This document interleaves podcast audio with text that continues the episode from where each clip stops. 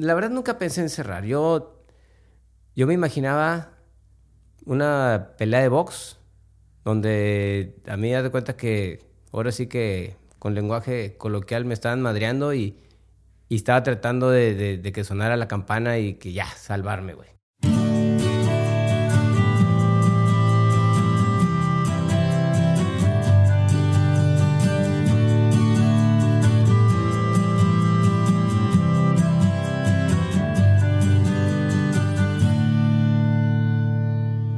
Hola, bienvenido a Habitat, un podcast conmigo, Andreas Ostberg, y un invitado a quien le hago una entrevista. Y para este episodio decidí entrevistar a una persona que ha jugado un rol muy importante en la escena musical en Monterrey. Se llama Rodrigo Ríos, pero todos lo conocemos como Fony. Es el dueño del Café Iguana, que es un lugar por el cual han pasado todos los músicos de esta ciudad. No voy a decir que las grandes bandas de Monterrey no hubieran existido sin el café, pero la filosofía de Fony y las oportunidades de presentar música original proporcionadas por él han ayudado bastante. La muerte de la escena de música en vivo en Monterrey va muy ligado a lo que sucedió el 22 de mayo del 2011 afuera del Café Iguana, y aunque nosotros lo comentamos en la entrevista, puedes leer más detalles sobre lo que sucedió en Reporte Índigo. Búscalo en internet. Poco a poco ha regresado la vida al barrio antiguo y nuevamente están sonando bandas de diferentes colores y sabores en los escenarios del café. Y una ciudad con una rica vida musical, con escuelas de música y lugares para escuchar música original en vivo, es una ciudad que también tiende a ser innovadora. Y es desde esa perspectiva que tanto lo que hace Fony en el Café Iguana como nosotros en School of Rock se vuelve tan importante para el desarrollo creativo. Pero ahora sí, vamos a darle con el episodio 59 de Habitat de este School of Rock en San Pedro de García, Nuevo León, con Fony.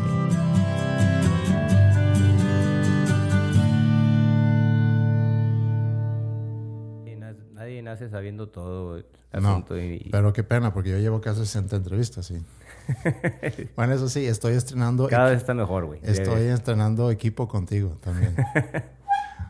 Oye, perdón, ya vamos a arrancar. Fonny, ¿cómo estás? Muy bien, gracias a Dios. ¿Sí? ¿En qué andas ahorita? Pues ando en un montón de cosas ahí, todo con respecto al café y alrededor de, ¿no? Pero pues, muchos proyectos. Aparte del café, porque yo creo que para muchos aquí en Monterrey todos te conocen como Fonny del, del Café Iguana, pero ¿qué otras cosas haces? De negocio Nada más el café, güey. Ok. O sea, me dedico totalmente a eso. Pero ligado al café está Salón Morelos también. Sí, Salón Morelos, que era, pues es otro, eh, bueno, empezó como otro bar, de cuenta, le metí cocina, le quité cocina y ahorita lo estamos estrenando como centrito comercial de banda, por decirlo de alguna manera. Sé que andan interesados en, hacer un documental sobre el café iguana, sobre la vida del café iguana. ¿Cómo surge ese proyecto? Pues surgió igual que todo, ¿no? O sea, así de repente, sin planear nada, una persona se topó conmigo, se le ocurrió a la hora que estuvo conmigo, porque él hace documentales, pero pues él fue a ofrecerme mezcal de una marca que tiene que estar muy, muy bueno. Este, resulta que patrocinó una parte de un evento, a la hora que nos juntamos, pues me dijo que si, que si me interesaría hacer un o sea, que hiciera un documental del café, le dije que, pues, que claro, que con mucho gusto, como a mucha gente le he dicho, ¿no? Pero pues ahora sí que parece que esto sí es de, de veras. Y lo que está bien interesante es que, bueno, aparte que ya se firmó un contrato, la idea es que salga el próximo año, que es cuando cumplimos 25 años de haber abierto el café, güey. Sí. Sí, abrieron en 1991. 91, sí. ¿Y tú lo abriste junto con otras personas y luego ya te independizaste? Yo abrí junto con dos socios. Sí. Estuvimos como unos dos, unos tres años, yo creo, por ahí. Este, y luego les compré su parte, me asocié con mi hermano, que él ya tenía otro, otro lugar, que era más de música pop, monda así. Okay. Este, pero a mí no me gustaba administrar, entonces él se encargaba de la administrada y yo me armar eventos, como siempre eran exposiciones de pintura y una que otra tocada. Y pues ya después mi hermano, después de unos años, ahora sí que tuvo un accidente, falleció y tuve que tomar la decisión de que o me quedo con el café y aprendo a administrar. ¿A qué edad falleció tu hermano? Mi hermano tenía 36. 36, yo tenía alrededor de 29 por ahí. Ok. Este, y tuve que tomar la decisión. Yo en ese entonces andaba mucho con deporte extremo y todo ese rollo. Y era o me voy allá rumbo a la península de Yucatán a hacer algo, a viajar y empezar a, a ver pues otro lado por medio de la naturaleza o me quedo con el café.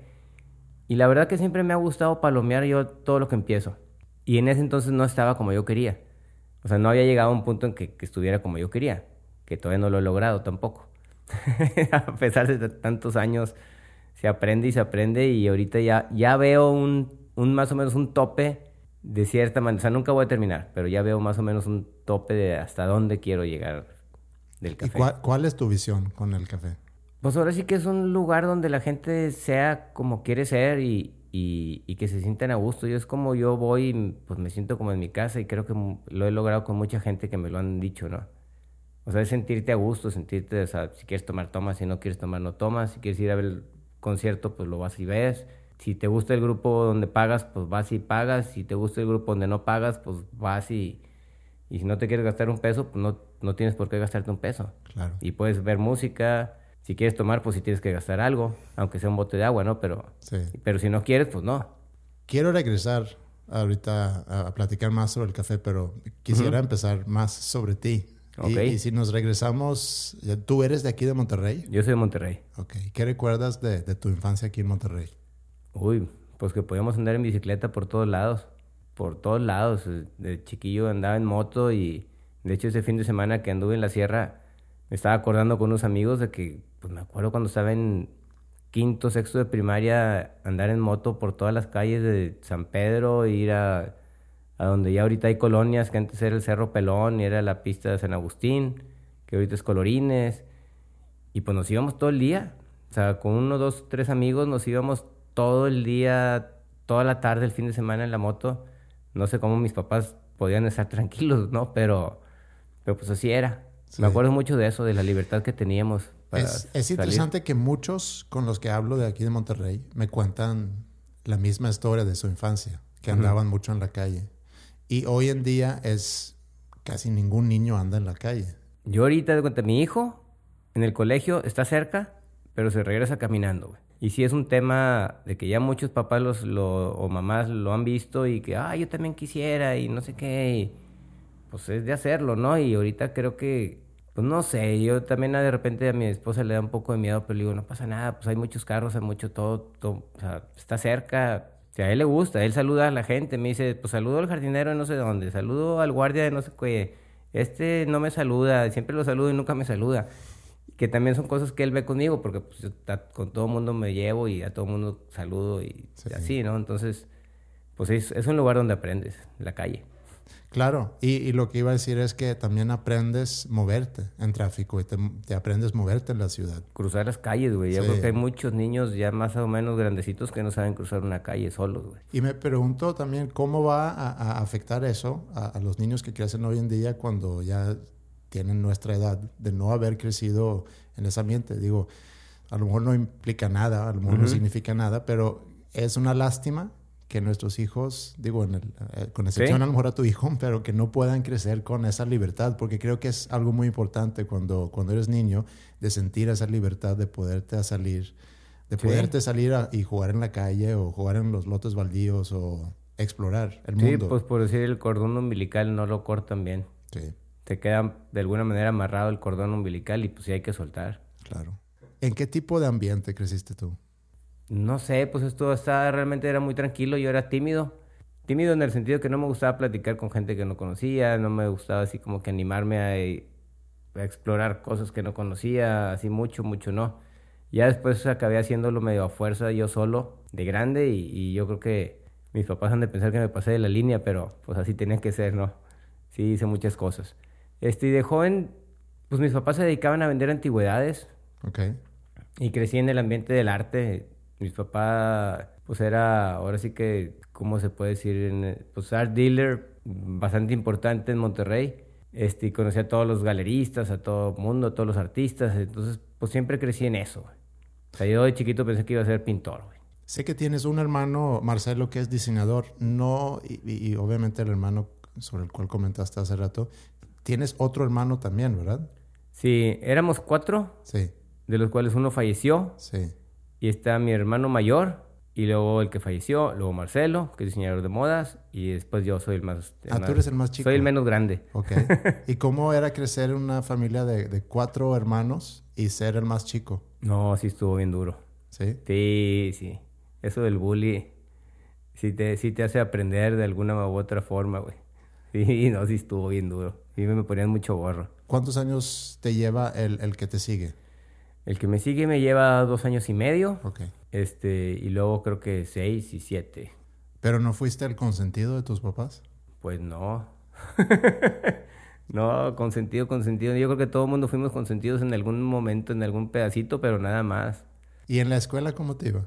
Sabes que en la escuela siempre me fue, más, me fue más o menos bien. O sea, lo que es primaria, luego secundaria me cambié de colegio. Y se supone que debería haber hecho un, un año de inglés especial, se llama. Y no lo hice, entonces ese primer año lo troné en primero de secundaria. Pues era matemáticas, te de cuenta que en vez de ser en inglés era en español y luego había que escribir con letra pegada, cursiva y yo no sabía, entonces se me complicó un chorro, así bastante y, y pues lo troné ese año. Y luego la prepa, pues también me atrasé otro año, ahí sí ya me, me agarró la fiesta, pero siempre cumplí, o sea, siempre cumplí y, y en la casa fui el único que terminé. Todos todos trataron de, de, terminar en el TEC, de estudiar. Uh -huh. Y ahora sí que fui, del, yo creo que el más reventado y el único que terminé. En el ¿Tú tec. terminaste carrera? ¿Y sí, qué carrera terminé arquitectura. Ok. ¿Y por qué escogiste arquitectura? Pues no sé, yo creo que el arte, me gustaba el diseño. Este, ya a la hora de, de empezar a estudiar en el TEC, pues me di cuenta que no era nada más diseño, que era mucha ingeniería y ahí sí como que sí tuve problemas con la ingeniería y todo eso de cálculos y todo ese relajo, la verdad no, no lo disfruté mucho. Pero pues lo tuve que hacer y como todo lo tenía que palomear y tuve que terminar. Este, la iguana la abrí un año antes de recibirme. Ok. ¿Y cómo llegaste a abrir Café Iguana? Como mi hermano ya tenía un lugar que se llama La Fonda San Miguel, que él había abierto unos tres años antes que yo, las propiedades eran de mi papá. Uh -huh. Obviamente también pagábamos renta. Y de hecho mi papá no estaba muy de acuerdo que, en que yo abriera, pero bueno, pues como quiera abrí.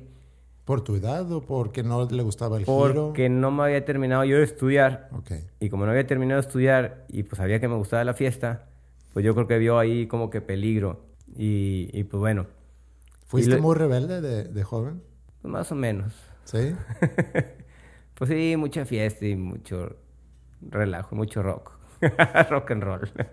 Entonces él veía ahí un peligro que tú, siendo un rebelde, ibas a abrir un antro para poder ser más rebelde aún.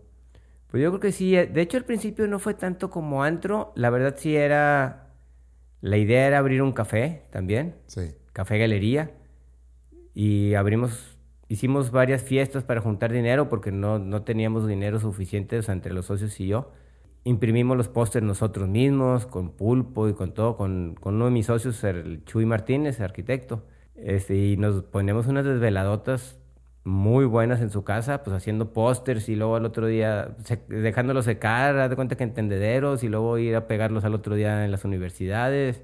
Y eran fiestas de paga antes de abrir. Hicimos varias de esas muy buenas.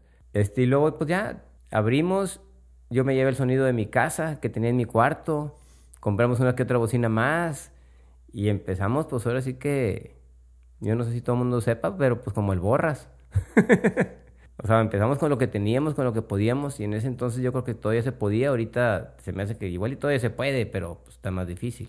¿Y si dejaba dinero? O sea, luego, luego empezó a generar eh, dinero el negocio o tuvieron no. que estar metiéndole por, por, tiempo? No, hombre, luego, luego nos empezaron a robar un chorro y no sabíamos cómo administrar y pensamos que nuestros amigos iban a ir y lo, resulta que nuestros amigos no iban. Entonces, te cuenta que yo el domingo me juntaba con mis amigos y nos poníamos a platicar de que qué onda y qué, qué, hicieron. Yo ya ni quería ni preguntar, ya no me gustaba ni preguntar porque, pues, todo, no, pues fuimos al Coco Loco y fuimos a no sé dónde y fuimos a que, no me acuerdo si en ese entonces estaba el Pistachos y, y nadie iba al café. Mm. Hasta que se empezó a poner bueno y ya iban chavos y se hacía relajo, entonces ya empezaron a ir. ¿Y, ¿Pero cuánto se tardaron en llegar a, a, generar ya más flujo de gente? Yo creo que fue cuando me empecé a asociar con mi hermano. Uh -huh. Antes de eso fue, ahora sí que aprender a punta de coscorrones y, y, y, pues malos ratos porque sí, pues sí nos robaron un chorro. ¿Quién? ¿Los mismos que trabajaban? Los ahí? mismos trabajadores, mm. sí. O sea, entre meseros y seguridad. Y una vez hicimos un evento, es que al principio sí hicimos eventos de hicimos un evento de comida, buffet de comida italiana, donde yo creo que fue el primer músico que tocó ahí fue el Rosso, un sax, ambientando la cena, de cuento hubo una cena de un italiano que vino que era chef en ese entonces, súper buen evento, y resulta que pues como si no hubiera ido casi gente, o sea, nos dio el de la entrada, nos dio lo que él quiso, y estuvo bien triste, pues estábamos bien chavillos y con las manos amarradas, pues ¿qué haces? ¿Le pegas o lo metes al bote? No se puede, no, pues no, estuvo bien, o sea, ahí donde aprendes y a ver, dices, pues, pues nomás que no vuelva a pasar. Sí. Y así es como he aprendido todo y así ha sido siempre, ¿no? Cada vez que pasa algo así, ahorita, por más mínimo que sea, es, bueno, pues que no vuelva a pasar. Y pones un candado. Y que no vuelva a pasar y otro candado. Y así es como he aprendido. Sé que hay muchísima gente aquí de la ciudad que han pasado en algún momento por Café Iguana, como trabajando ahí. Sí. ¿Cómo, ¿Cómo ha sido ese proceso? Digo, tomando en cuenta eso que dices, que al principio te robaron mucho, lo cual me hace pensar que pierdes un poco también la, la fe en la, en la humanidad y que la gente y, en la gente honesta. ¿Cómo has podido juntar tanta gente que a final de cuentas han logrado llevar este proyecto contigo a, cumplir ya 25 años el próximo año? Pues yo creo que también empiezas a, a ver perfiles y, y, ya hablando con la gente, pues ya aprendes. O sea, ya sabes más o menos y bueno, aparte de currículums y lo que tú quieras, pero es más que nada pues viendo a la persona, hablando con él y, y ahora sí que usando el sexto sentido, pues sabes si sí, si te conviene o no te conviene y, y pues tampoco no estás forzado a dar, a dar, trabajo al que te lo pide, porque siempre hay gente, ¿no? Entonces, pues si no es uno es otro, pues a, que, a fin de cuentas es gente que necesitas. Y yo creo que pues es así hemos tratado de, de, así seleccionar a la gente que tenemos. Ahorita creo que tenemos un súper buen equipo trabajando. ¿En qué año se convierte en, en, ya un lugar para música en vivo? Yo creo que no fue mucho. Abrimos en el 91, yo creo que ya para el 95, 96. ¿Y el barrio en aquel entonces ya era un lugar para mucha música en vivo? No, no, no, todavía no era barrio. O sea, todavía, todavía no se le ponía ni el nombre de barrio antiguo. Ok. ¿Cuándo fue eso?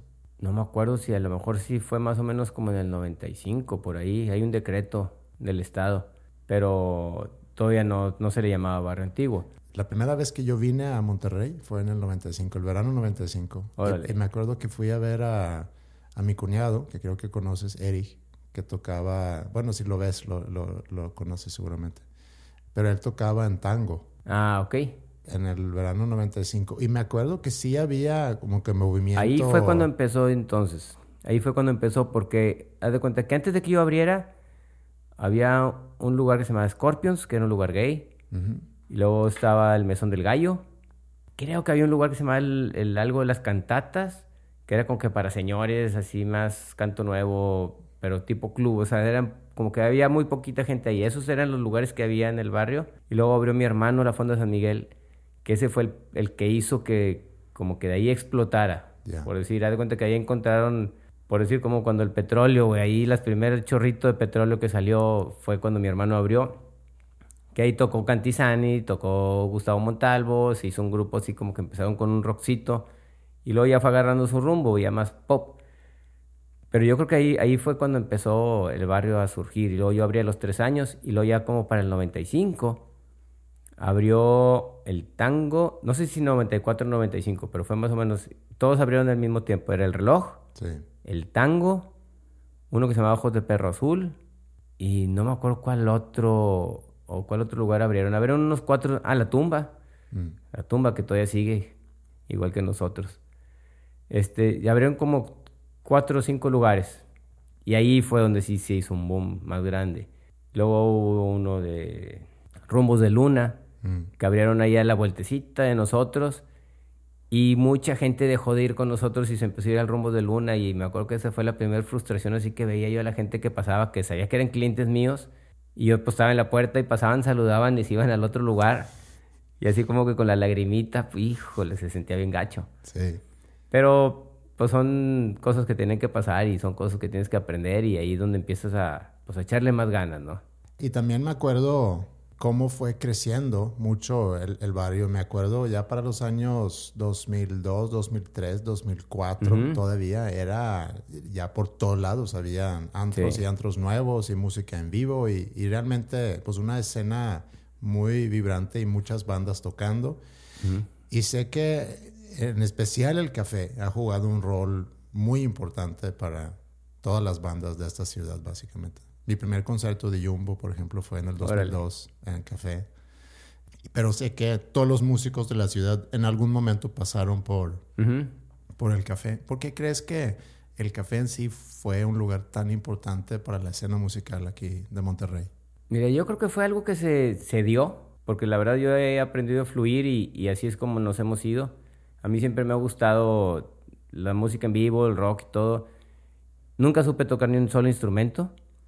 Pero siempre estuve metido pues, con Andrés Cantizani desde secundaria, yo creo, prepa y a las tocadas y cuando tocaban en el colegio americano y cuando tocaban en, así en diferentes lugares, pues siempre andaba yo ahí con ellos.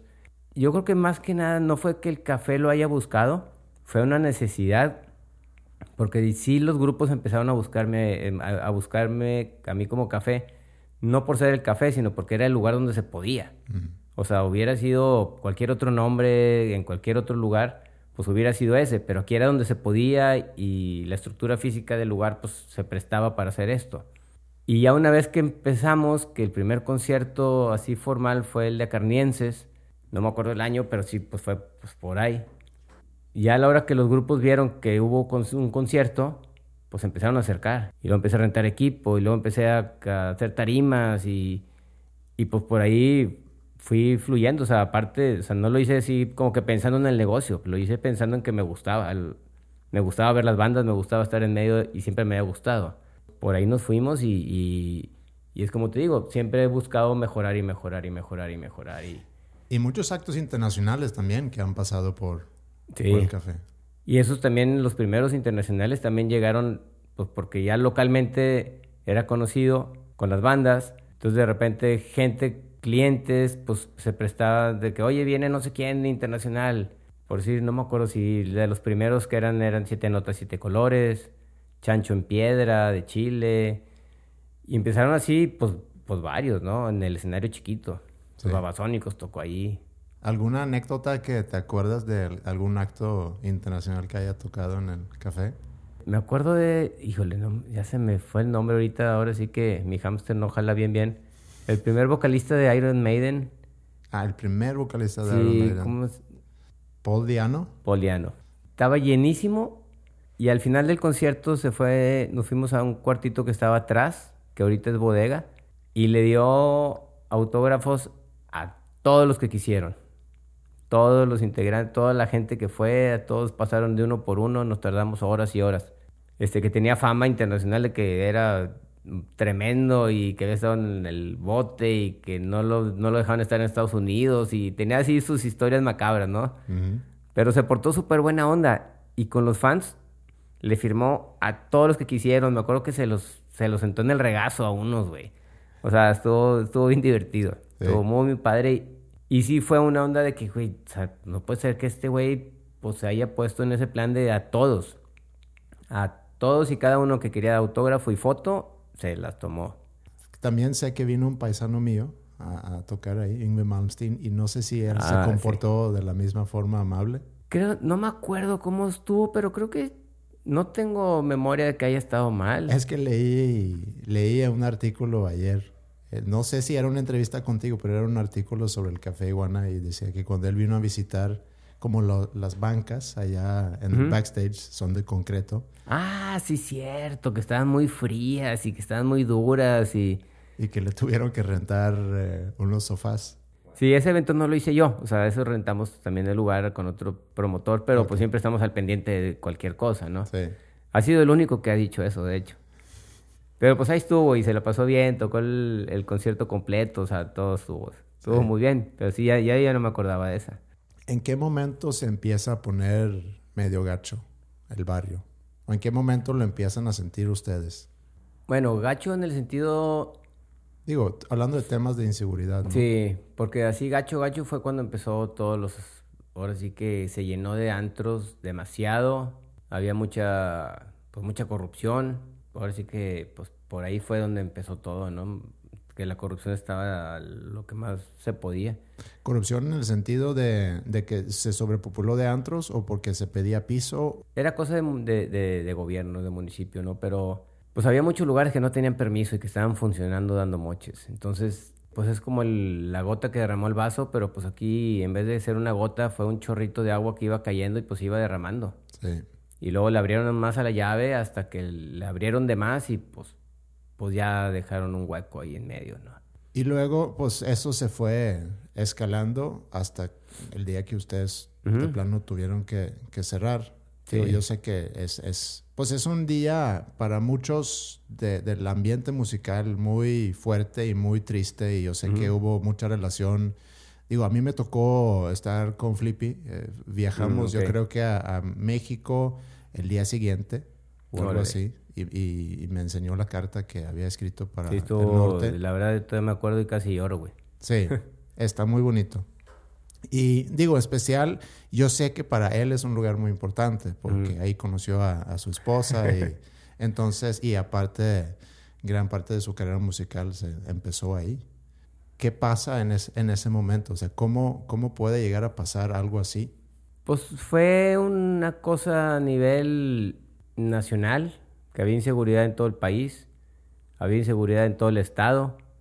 El presidente no podía, trató de hacer, pero pues no pudo que era Gonzalo Calderón, y luego pues el gobernador pues tampoco hacía, o sea, tampoco se hizo mucho, y en el municipio pues tampoco se hizo. Entonces, pues no era cosa ni del barrio antiguo, er, no era exclusiva del barrio antiguo.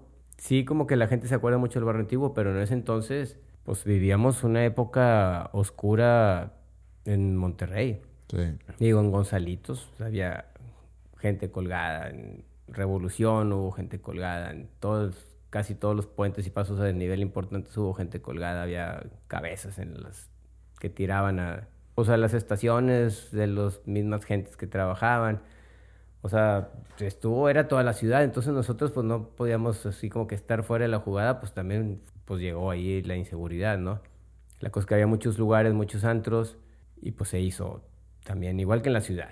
La gente como que se cree que el barrio antiguo fue exclusivo de la inseguridad, pero pues no, o sea, realmente fue la ciudad entera. En ese entonces, yo me acuerdo que si te, se enfermaba alguien en tu casa, hasta era peligroso ir a la farmacia en la madrugada. Sí. Farmacias 24 horas cada vez eran menos y las que había, pues oías historias de levantones y oías historias de esto y, y cada vez las historias eran más cercanas, de gente más cercana. Ya no es de que un amigo conoce a alguien que conoce a no sé quién o sea, ya eran amigos que fueron levantados, amigos que fueron secuestrados, asesinados. O sea, ya cada vez estaban bien cerquita.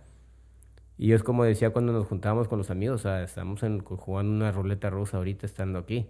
Sí, porque eso es lo que te iba a pensar. O sea, antes de que pasara eso, que fue que el 22 de mayo de 2011, ¿nunca estuviste tú pensando en a lo mejor valía la pena cerrar?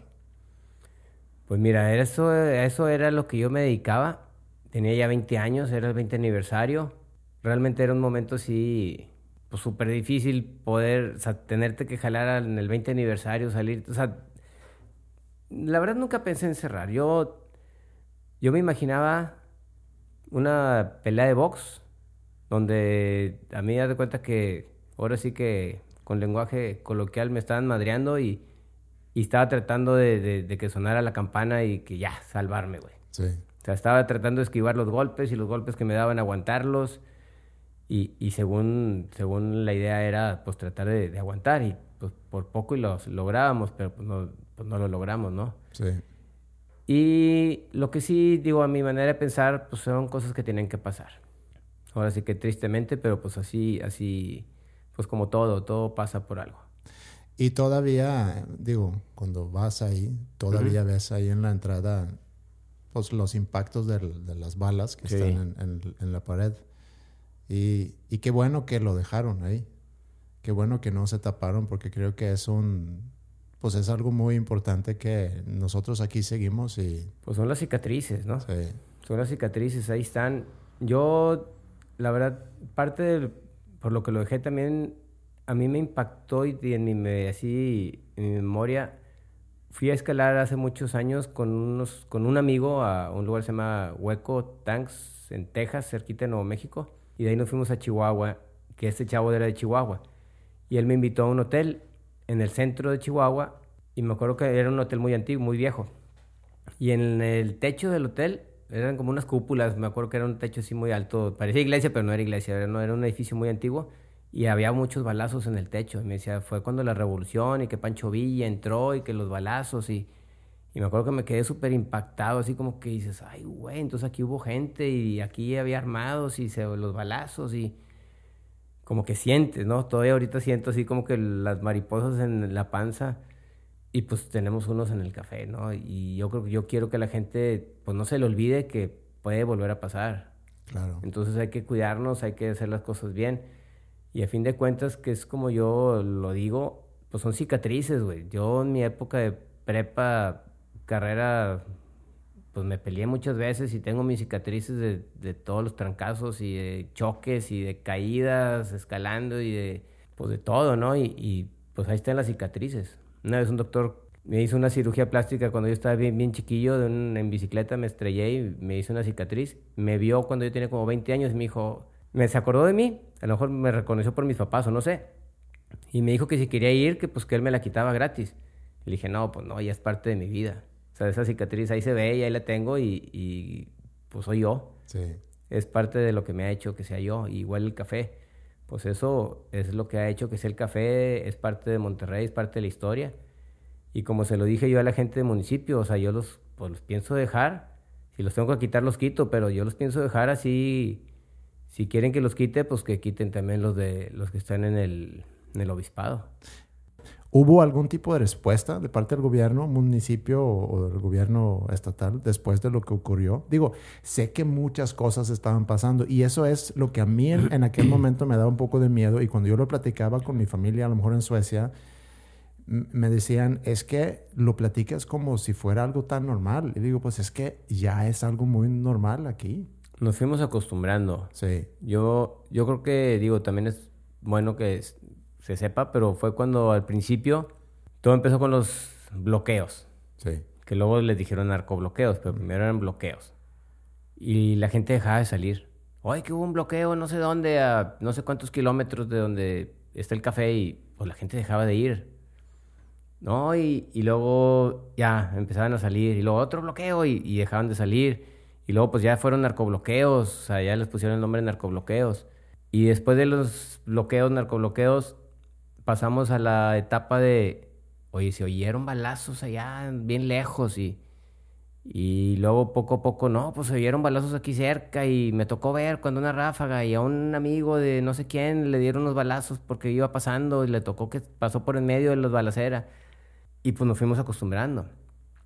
Y luego pues ya empezaron a, aparecer cuerpos, ¿no? O pedazos de cuerpos. Y cada vez fue más seguido y cada vez, pues todos los días había algo, o sea, había colgados, había con mensajes, con, pues ahora sí que había muy, pues, un, un montón de gente muerta, güey.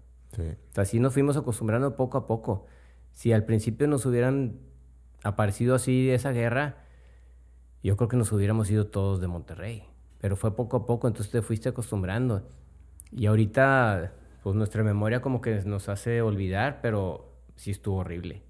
sí. Yo que sí, pues estuve ahí bien metido, o sea, de alguna manera me pasó, pues no se me olvida y no quiero que se le olvide a la gente y, y quiero que la gente en 15, 20 años, los que a lo mejor no habían nacido cuando pasó esto, pues lo vean y, y con las entrevistas tipo esta oigan, oigan lo que pasó realmente, ¿no? Sí. Que pues eso es parte, es parte, o sea, la gente tiene que saber qué, fue, qué es lo que puede llegar a pasar. Es una parte muy importante de una historia, de una ciudad, Sí, que en su momento llegó a vivir una época muy oscura y yo creo que lo que pasó en Café Iguana, por lo menos en el ambiente musical, digo, Marcó en una otros línea. ambientes también, marcó una línea muy, pues muy fuerte. sí. Sí. Ahora que volvimos, pues fue lo mismo que el principio, o sea, volvimos y empezó a estar, o sea, nos empezó a ir muy bien, digo, obviamente con miedo y con lo que tú quieras y, y la verdad, pues mientras estuvimos cerrados sin, se metieron, nos robaron un chorro de equipo, nos robaron tuberías de cobre, o sea, fue una rapiña horrible. Pero bueno, pues poco a poco. O sea, abrimos. ¿Cuándo volvieron a abrir? Dos Eh, años después. Dos años después, dos años, tres meses después, hicimos, fue un, o sea, apareció una persona conmigo para decirme que iba a haber una, un festival de documentales, Sí.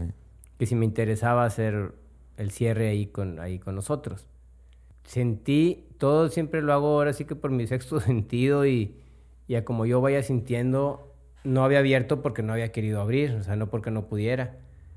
Este, yo pudiera haber abierto pues casi desde luego, luego, ¿no? Pero la verdad, pues yo no quería. ¿Y qué Y- hacías en ese tiempo? Pues no sabía ni qué hacer, ya traía el agua al cuello y luego al cuello se me subió el agua casi hasta la nariz, ya no podía ni respirar.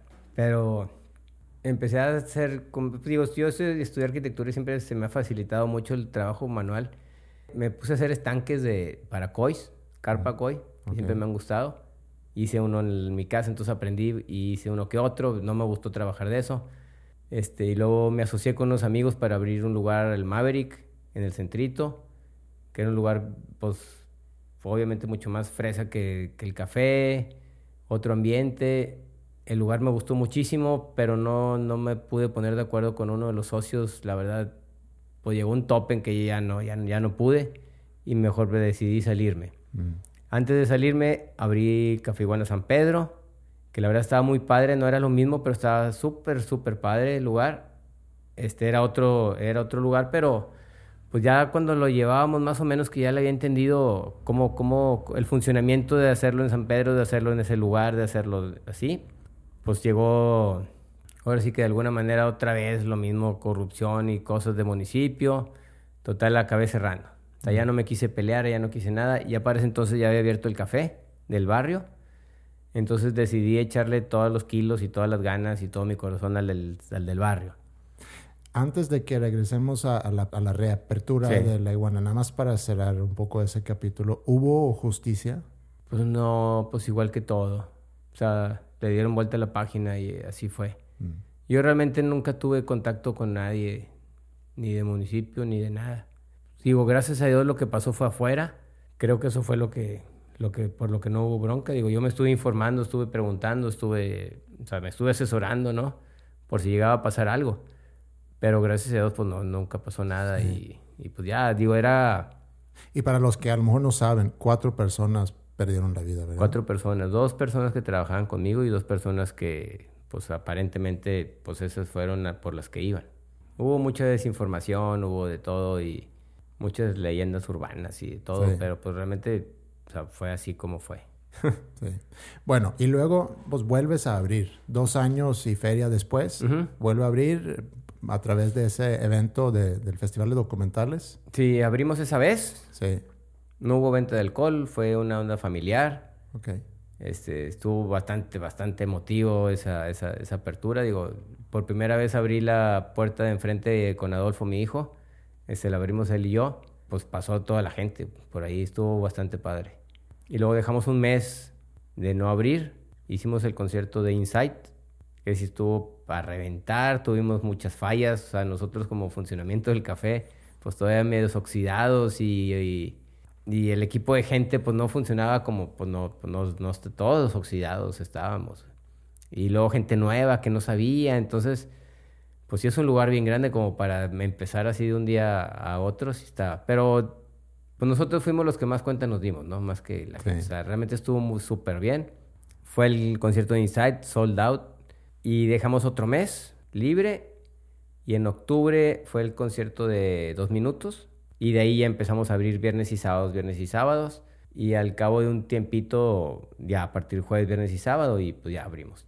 Y otra vez se siente en el barrio, pues ya que está como que recuperando vida. Hay más lugares ya abiertas, Sí. o más lugares abiertos. Y, y pues mucha gente que va. Sí, se arregló la calle Morelos. Sí, Yo ahí bonito. también, pues ahí estuve metido también de alguna manera con municipio y todo. Presté yo una de mis propiedades, hubo gente que estuvo ahí, Indira Kempis que tenía ahí un laboratorio de convivencia, Sí. que fue quien empezó a, a hacer experimentos, ¿no? De que a ver si funcionaba y, y funcionó y pues bueno, se hizo la calle ahorita semi peatonal. Este, la verdad quedó súper, súper bien. estuvo muy bien hecha. Y ahorita pues el café, pues empecé a, empezamos a crecer también. Ya se hizo la parte metalera. Era otra propiedad que se juntó con el café, ya es una sola parte. Acabamos de, de juntar también el Salón Morelos junto con el café. Entonces tú vas al café y te puedes meter a, pues, ahora sí que un laberinto de la música. Tenemos cuatro escenarios funcionando a veces al mismo tiempo. Creo que esa parte es muy importante porque algo que yo veo aquí en Monterrey es pensando en bandas nuevas que se van formando.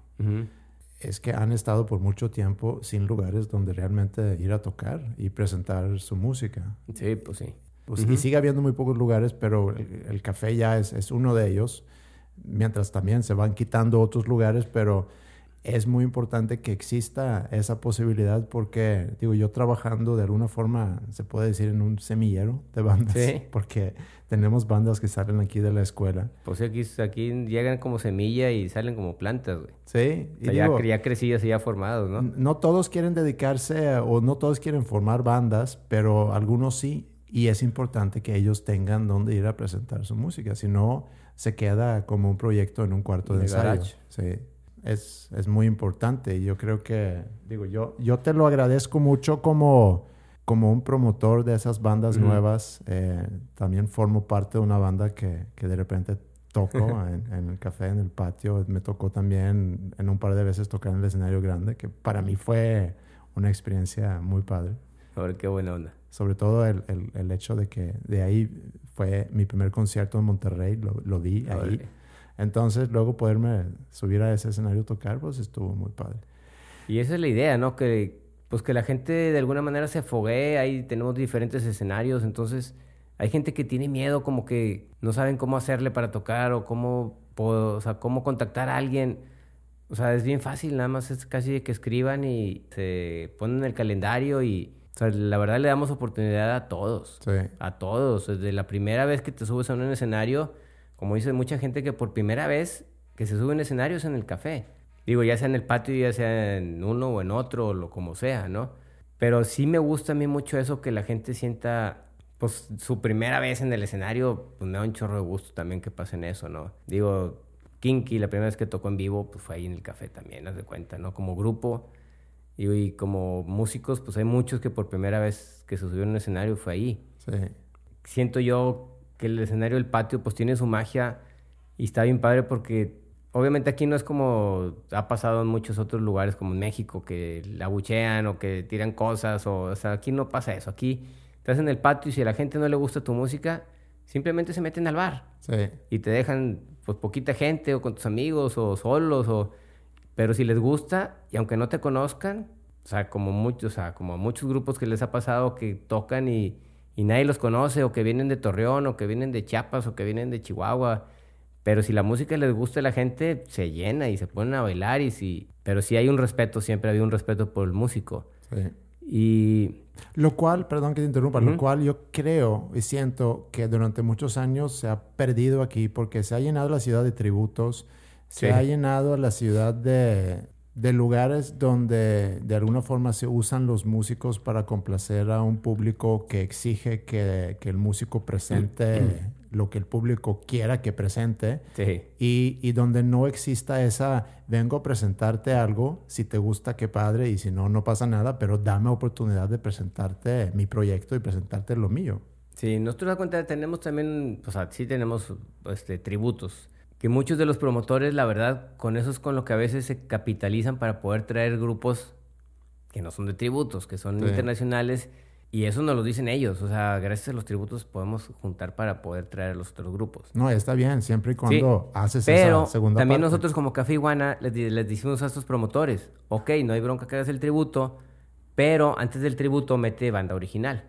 Como que de alguna manera ponemos un candadito. Sí. Y si nos interesa que pues que la gente oiga grupos nuevos, ¿no? Digo, hemos tratado de, de hacer y de moverle y, y, traer música diferente también en el patio y en todos lados. O sea, hay, hay proyectos que pues, si no tocan en el café, a lo mejor no tocan aquí en Monterrey. Exacto. Fuera del café, ¿qué haces cuando no te dedicas al trabajo? No, pues casi todo el tiempo estoy yo metido en el café. Ando... Mucha gente llega y conmigo a la oficina y, y me dicen, ¿qué onda? ¿Estás remodelando? Porque después siempre tenemos gente trabajando, ¿no? Y, Y pues realmente no- nunca hemos dejado de remodelar. Siempre estamos remodelando, siempre estamos así. Pues mi familia. O sea, si no estoy en el café trabajando en el café, que a veces como quiera, aunque esté trabajando, me llevo a mis hijos para allá. O Norma, mi esposa también. ¿Cuántos hijos tienes? Tengo dos, uno de 11 y, y Eva de 6. Ujú. Que de hecho ahorita, te digo, el fin de semana nos fuimos a la sierra y allá nos dormimos con más amigos, con sus hijos. O pues, puros papás, Ujú. con un montón de niños, bien divertido. Este, yo procuro, pues, hacer ejercicio, comer bien y aguantar. ¿Qué tipo de ejercicio haces? Gimnasio, un rato, tranquilo. Te ves muy fit, o sea, te Pues- ves muy bien. Sí, pues ando haciendo gimnasio. Nunca he dejado de hacer ejercicio, siempre toda la vida he hecho, ¿no? Hubo un tiempo que no veí con problemas que una hernia y que un el hombro y ahora sí que la bola, Sí. la bola de años ya de repente. Pero pues estoy corriendo, estoy yendo a caminar en la montaña, estoy corriendo en la montaña, o sea, siempre hago algo. Súper clavado no, como todo, siempre hice de todo. Así como escalé, así como buceé, me tiré en paracaídas, hice, hice de todo. Nunca le tiré a ser el mejor en nada, pero sí a hacer de todo. Y viendo hacia el futuro, ¿qué ves para ti? ¿Qué ves para el café? Viendo para el futuro, yo sigo viendo el café.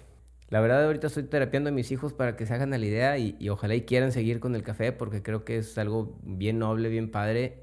Si te gusta, obviamente, porque sí es un trabajal. Pero también pues te deja el tiempo libre. Cuando necesitas tener tiempo libre, pues lo- te lo puedes agarrar y, y no pasa nada, ¿no? Sabiéndolo llevar, que eso es lo que quisiera yo enseñar a mis hijos, que pues que ellos lo puedan hacer. Eventualmente a lo mejor abrir en otra ciudad. La verdad, ahorita con el café tengo bastante que hacer. Quiero hacer una pistita disco de los 70s, música de los 70s, de Donna Summer, Gloria Gaynor, Gees, una ondita así, bien chiquito, Sí. está bien chiquito y va a estar junto, o sea, va a estar pegado al café, es otra propiedad, pero está pegada.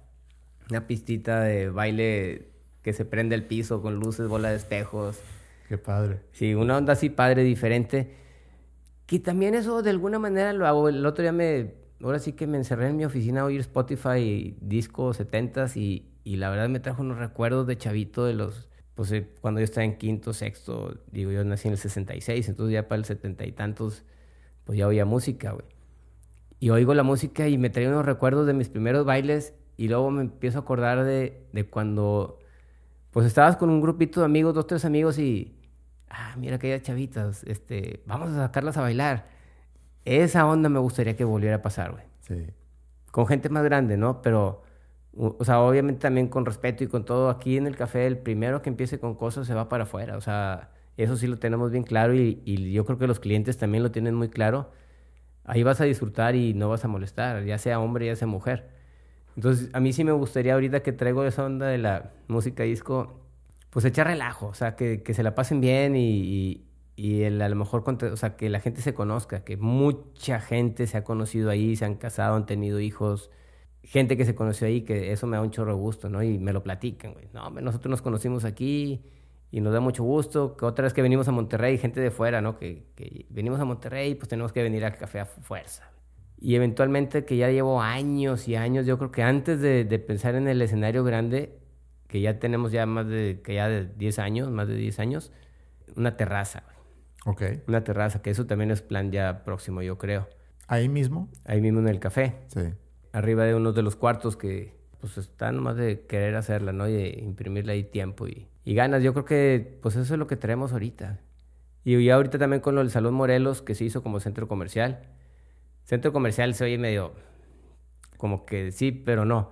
Es una estética de tatuajes para banda, güey. Sí, o sea, no es el Palacio de Hierro. Sí, no, no, no, definitivamente no. güey. O sea, Dr. Martins, estética, barbería, Sí. taller vegánico y, y ese lo quiero juntar con otra parte que tenemos y quiero hacer oficinas pero para banda creativa también ya se llámese arquitectos fotógrafos diseñadores y juntarlo con Morelos y ahora sí que hasta ahí topa no sé cuándo termine pero Pero ya tienes el plan. ya tengo el plan y, y bueno pues es como todo no hay que hay que ver al futuro hacia dónde sin saber por dónde te vas a ir Sí. Digo, no me sé el camino pero sé a dónde quiero ir Exacto. Y eso es importante. eso es lo más divertido más bien Sí. o sea que no hay un camino güey No hay un camino, pero sabes a dónde quieres llegar. Sí. Porque el que no sabe quiere, dónde quiere llegar, cualquier camino es bueno sí o malo o malo. Exacto. Pero si es malo también es bueno porque acabas aprendiendo. Sí. ¿Hay algo que te gustaría agregar a lo que hemos platicado? ¿Algo que a lo te debería haber preguntado que no te pregunté? Yo lo que, lo que sí me gustaría agregar, pues es que la gente no le tenga miedo a hacer las cosas. Si tienes un sueño, sí hay que aventarse. Nunca debes de estar al 100% listo para poder hacer algo. O sea, hay que aventarse y, y, ahí vas haciendo las cosas, ¿no? Y aventarse y empezar a trabajar en el, en el trayecto es como cada vez que inauguramos algo, nosotros algún área, pues nunca, o sea, nunca la terminamos al 100. Pero pues ya la acabas terminando, ¿no? La, cosa es hacer, hacer y no tener miedo y aventarse.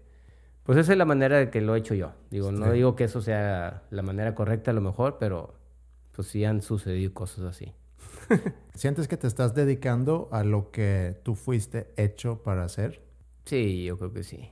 Ahorita estoy en el punto en, en el que debo de estar más adelante estaré en otro punto que es en el que debería estar también.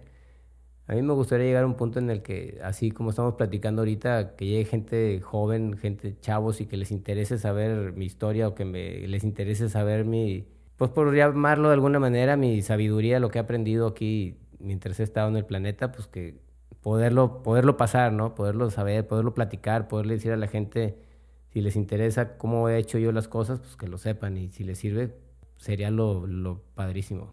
Sí. Yo creo que a eso vine. Aprender bastante para luego pasarle mis enseñanzas. Fonny, ¿quién me recomendarías entrevistar para, para este podcast? Eh, yo creo que es una persona que a mí me ha apoyado bastante en los momentos, digo, hasta cuando no lo necesito y cuando sí lo necesito o cuando él me necesita o así, siempre nos hemos apoyado bastante. Este Homero Ontiveros es el tecladista de Inspector. Y ha rolado por todos lados, tanto en tours, tiene su programa de radio, ha, sido escritor de música y conoce a todas las bandas y mucha historia de muchas cosas, ¿no? Y él pues ahorita ha tenido su banda, han tenido sus altas, sus bajas, sus regresos triunfales, ahorita le ha ido súper bien y ya tienen pues un montón de años también, y ha tenido proyectos y pues se sabe la historia de todos los integrantes que también todos son personajotes. Siempre terminamos cada episodio de Habitat con una canción que escoge mi invitado. ¿Con qué canción te gustaría terminar este episodio? Pues ahora sí que la de Wish You Were Here. Yo creo que esa es la, la indicada. Fonny, muchas gracias por tu tiempo. No, hombre, gracias a ti, Andreas, y pues por tomarme en cuenta para estas entrevistas. La verdad estaba bien padre y, y ojalá y cumpla la función. So, so you think you could tell from hell, blue skies from pain. Can you tell a green field from a cold steel rail? A smile from a veil. Do you think you